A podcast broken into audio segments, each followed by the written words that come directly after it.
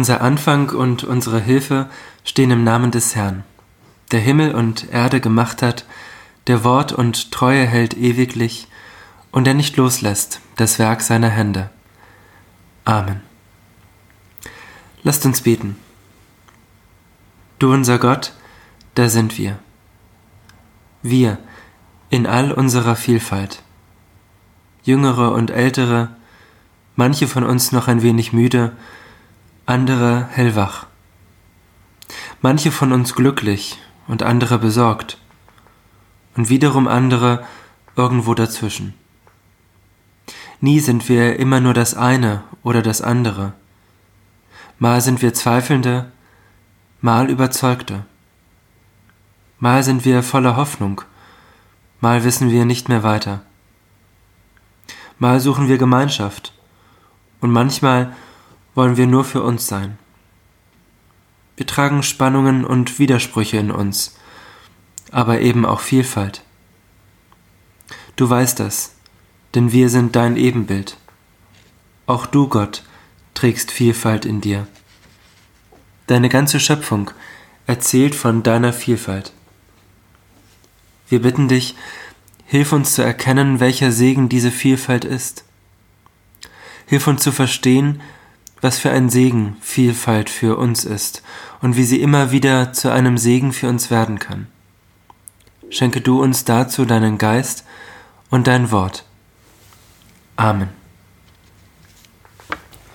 Ich lese aus dem Buch Ruth Kapitel 1 die Verse 18 und 19.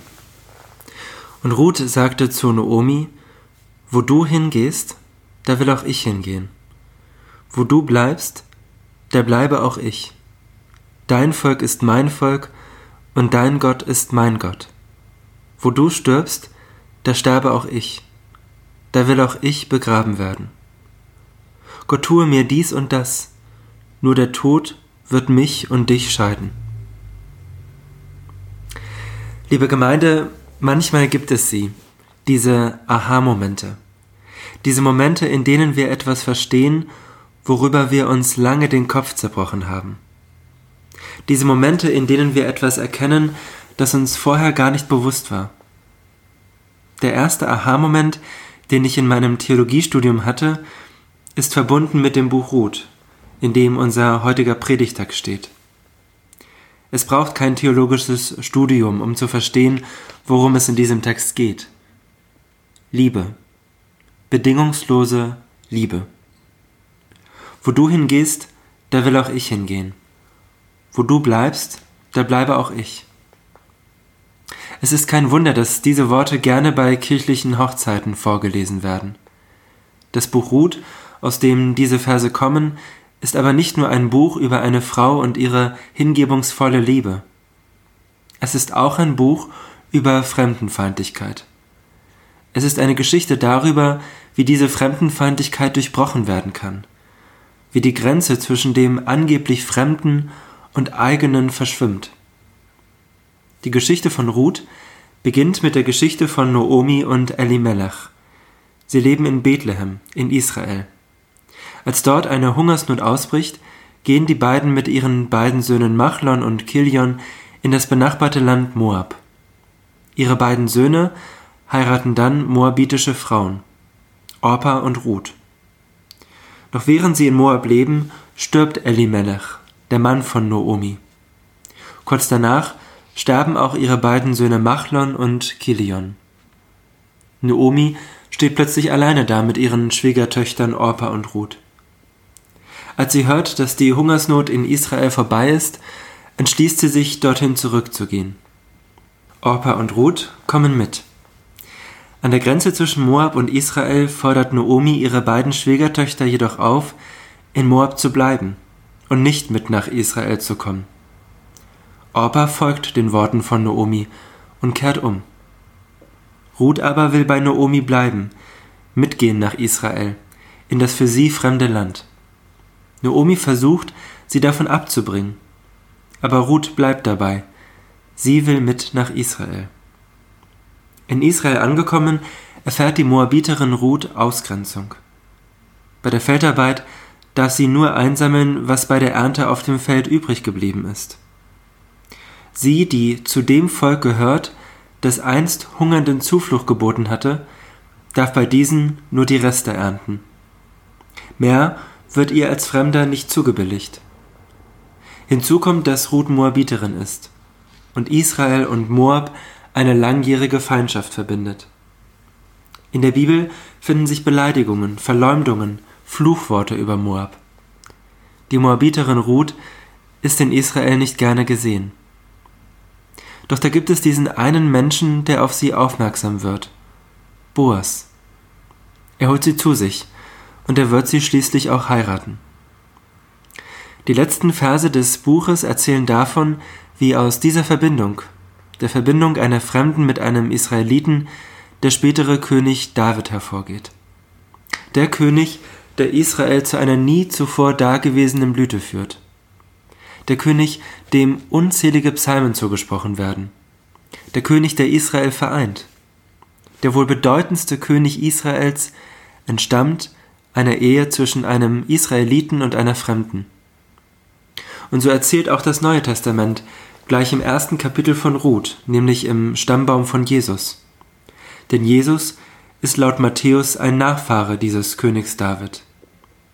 Ohne die fremde Ruth keinen David und ohne David keinen Jesus. Die Geschichte von Ruth erzählt, wie die interkulturelle Begegnung zu einem Segen wird. Aber ist es denn wirklich so gewesen? Hat es diese Frau Ruth je gegeben? Ist eine Moabiterin wirklich eine Vorfahrin des großen israelitischen Königs David? Genau bei dieser Frage gab es für mich im Studium diesen Aha-Effekt.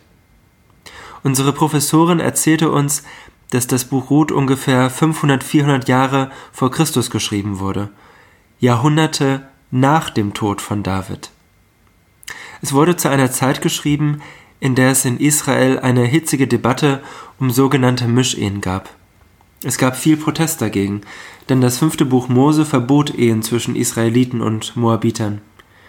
Die Autoren des Buches Ruth wollten dem entgegenhalten, was wäre unsere Geschichte ohne interkulturelle Begegnung? Was wäre unsere Geschichte ohne interkulturelles Miteinander?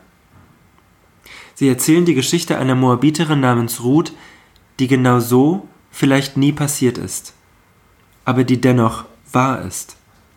Denn sie steht symbolisch für die unzähligen interkulturellen Begegnungen Israels mit seiner Umwelt. Erst im Zuge der interkulturellen Begegnung mit den Schöpfungsgeschichten Babylons ist zum Beispiel die biblische Schöpfungsgeschichte entstanden. Sie speist sich aus der babylonischen Schöpfungsgeschichte. Erst im Zuge der interkulturellen Begegnung mit der Weisheitsliteratur seiner Nachbarn hat Israel den Anstoß bekommen, seine eigene Weisheitsliteratur zu produzieren, die Weisheiten der Vorfahren und Vorvorfahren aufzuschreiben. Erst im Zuge der interkulturellen Kontakte zu Phönizien konnte Israel Holz finden, das lang und stabil genug war, um seinen ersten großen Jerusalemer Tempel zu überdachen. Erst im Zuge der interkulturellen Begegnung mit Assur und seinem Verständnis von Herrschaft hat Israel sein Gottesbild unter dem Vorzeichen von Bund und Treue auszuformulieren gelernt. Ein Gottesbild, dessen Spuren weit über das Alte Testament hinausreicht. Ohne interkulturelle Begegnung ist vieles, was die Bibel erzählt, nicht denkbar. Ohne kulturelle Vielfalt gäbe es die Bibel vielleicht gar nicht. Und genau darum ist die Geschichte von Ruth eine wahre Geschichte. Auch wenn es die Person Ruth vielleicht nie gegeben hat. Aber es hat sie gegeben, die interkulturellen Begegnungen, die Israel zur Blüte verholfen haben. Von ihnen erzählt die Geschichte von Ruth und sie tut es sehr modern, indem sie nicht eine geschichtliche Analyse des Zusammenlebens präsentiert, sondern ganz einfach nur eine Geschichte fruchtbaren Miteinanders erzählt. Unsere Aufgabe als eine Gemeinde, die aus und mit der Bibel lernen möchte, ist es auch heute solchen Geschichten eines fruchtbaren Miteinanders Raum zu geben. Das ist es auch, was wir mit der Ausstellung machen, die wir gerade in unserer Kirche zeigen. Und wir müssen nur in unsere eigene Gemeindegeschichte schauen, um zu erkennen, wie diese Geschichte unserer Gemeinde gegründet von holländischen Kaufleuten und französischen Glaubensflüchtlingen, von genau diesen segensreichen interkulturellen Begegnungen erzählt. Fremdheit ist zeitlich begrenzt, aber die Vielfalt, mit der Gott uns segnet, ist ewig. Amen. Lasst uns beten. Du unser Gott, wir bitten dich für die Vielfalt. Wir bitten dich, wo Ignoranz herrscht, wecke Neugier. Wo die Kenntnis fehlt, ermögliche Begegnung. Wo Differenzen bestehen, fördere Verständigung. Sei bei denen, die sich einsetzen für die Vielfalt in unserer Stadt und unserer Welt. Gib ihnen die Kraft, die sie für ihr Engagement brauchen. Schenke ihnen gute Ideen und lass sie Menschen treffen, die sie unterstützen und begleiten. Wir bitten dich für diejenigen, die leiden unter Ausgrenzung und Diskriminierung. Wir bitten dich für die Opfer von Rassismus und Menschenfeindlichkeit. Sei du an ihrer Seite und lass ihre Stimme Gehör finden. Gib unserer Gesellschaft das, was sie braucht, damit sich etwas zum Guten verändert. Segne uns mit Offenheit und Neugier, mit Mut und Vertrauen. In der Stille nennen wir dir die Namen derjenigen, die wir dir darüber hinaus heute besonders anvertrauen wollen.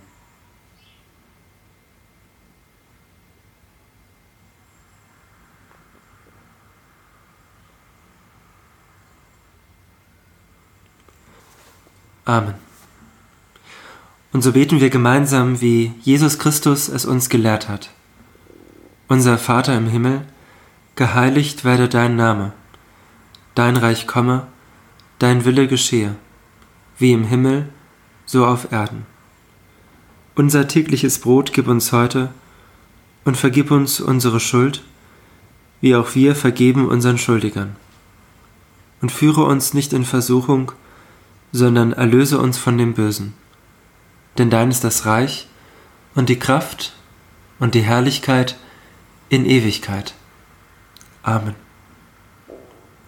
Gott, segne uns und behüte uns. Lass dein Angesicht leuchten über uns und sei uns gnädig. Wende uns dein Angesicht freundlich zu und schenke uns Frieden. Amen.